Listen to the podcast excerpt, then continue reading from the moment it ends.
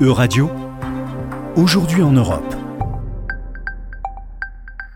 Bonjour à toutes et à tous. Bonjour Violette. Commençons ce journal en nous intéressant à la demande formulée par la Cour européenne des droits de l'homme à la Russie. Cet appel demande à ne pas procéder à l'exécution du soldat marocain récemment condamné à la peine capitale par les tribunaux des régions séparatistes de l'Est ukrainien. Une condamnation qui vise aussi deux citoyens britanniques suite à leur engagement auprès de l'armée ukrainienne. Bonjour à tous, bonjour Juliane. En effet, le ressortissant marocain avait été condamné à mort le 7 juin dernier par les autorités séparatistes pro-russes du Donbass pour avoir combattu aux côtés de l'armée ukrainienne. La Cour européenne des droits de l'homme de Strasbourg, qui est la juridiction internationale mise en place par le Conseil de l'Europe et qui veille au respect de la Convention européenne des droits de l'homme, a demandé à la Russie de ne pas exécuter le détenu. Elle a également accordé un délai de deux semaines afin que le Kremlin prouve que des mesures ont été prises en vue d'assurer le respect des droits du condamné. Ces mesures ont été adressées à la Russie et non aux autorités séparatistes pro-russes, car la Cour ne peut indiquer des mesures qu'aux États partis à la Convention. Une demande qui risque toutefois de rester lettre morte, Violette. En effet, Juliane, en réaction à l'offensive menée en Ukraine, le Conseil de l'Europe a décidé en mars 2022 d'exclure la Russie de son organisation près de 26 ans après son adhésion. Malgré son exclusion, Moscou reste en vertu des statuts partie contractante à la Convention pendant un délai de 6 mois, soit jusqu'au 16 septembre 2022. Elle est donc tenue de respecter les décisions de la Cour jusqu'à cette date. La Chambre basse du Parlement russe a toutefois adopté au cours du mois de juin plusieurs textes visant à ce que la Russie n'applique plus les décisions rendues par la Cour européenne des droits de l'homme à partir de mars 2022.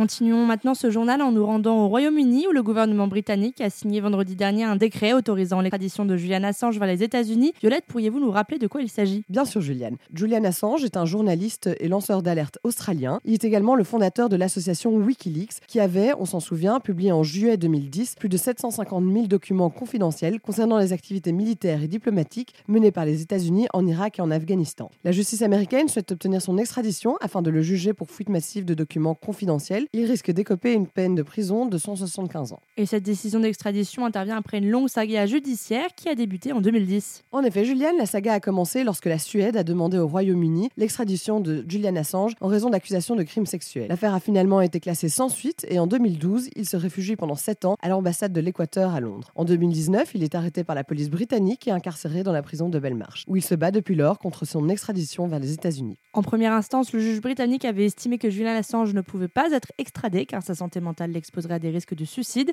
s'il était condamné et détenu dans une prison de haute sécurité américaine. Cette décision a été modifiée en appel après que les États-Unis ont donné toute une série de garanties. Le ministère de l'Intérieur britannique a signé le décret d'extradition car selon la justice britannique, l'extradition ne serait pas incompatible avec les droits de l'homme et le journaliste australien serait traité de manière appropriée. Il dispose désormais de 14 jours pour faire un recours devant la High Court de Londres afin qu'elle autorise ou non de faire appel de la dite décision. Les partisans de Julian Assange, quant à eux, considèrent cette extradition comme une menace pour la société. Tout à fait, ils le définissent comme un héros de l'anti-establishment, victimisé pour avoir révélé les actions des États-Unis dans les conflits en Afghanistan et en Irak. Ils considèrent ces poursuites comme une attaque politiquement motivée contre le journalisme et la liberté d'expression. Les procureurs américains considèrent quant à eux Julian Assange comme un ennemi de l'État dont les actions ont mis en danger la vie d'agents nommés dans les documents divulgués.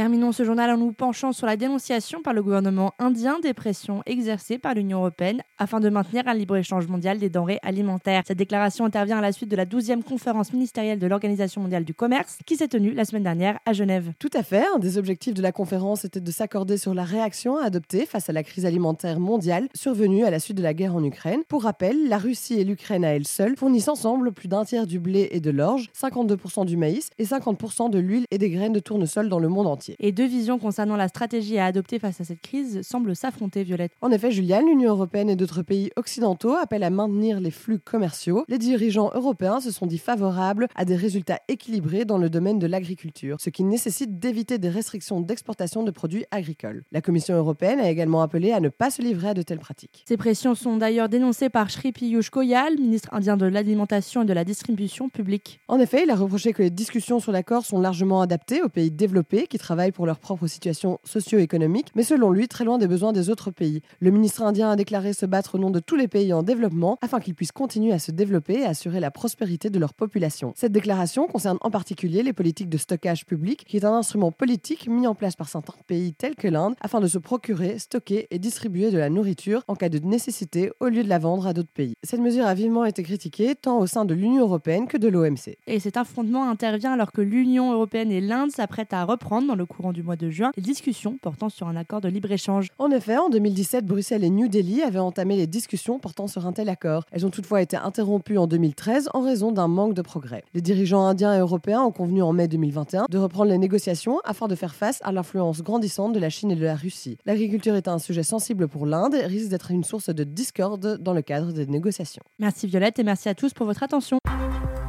C'était Aujourd'hui en Europe. À retrouver sur euradio.fr.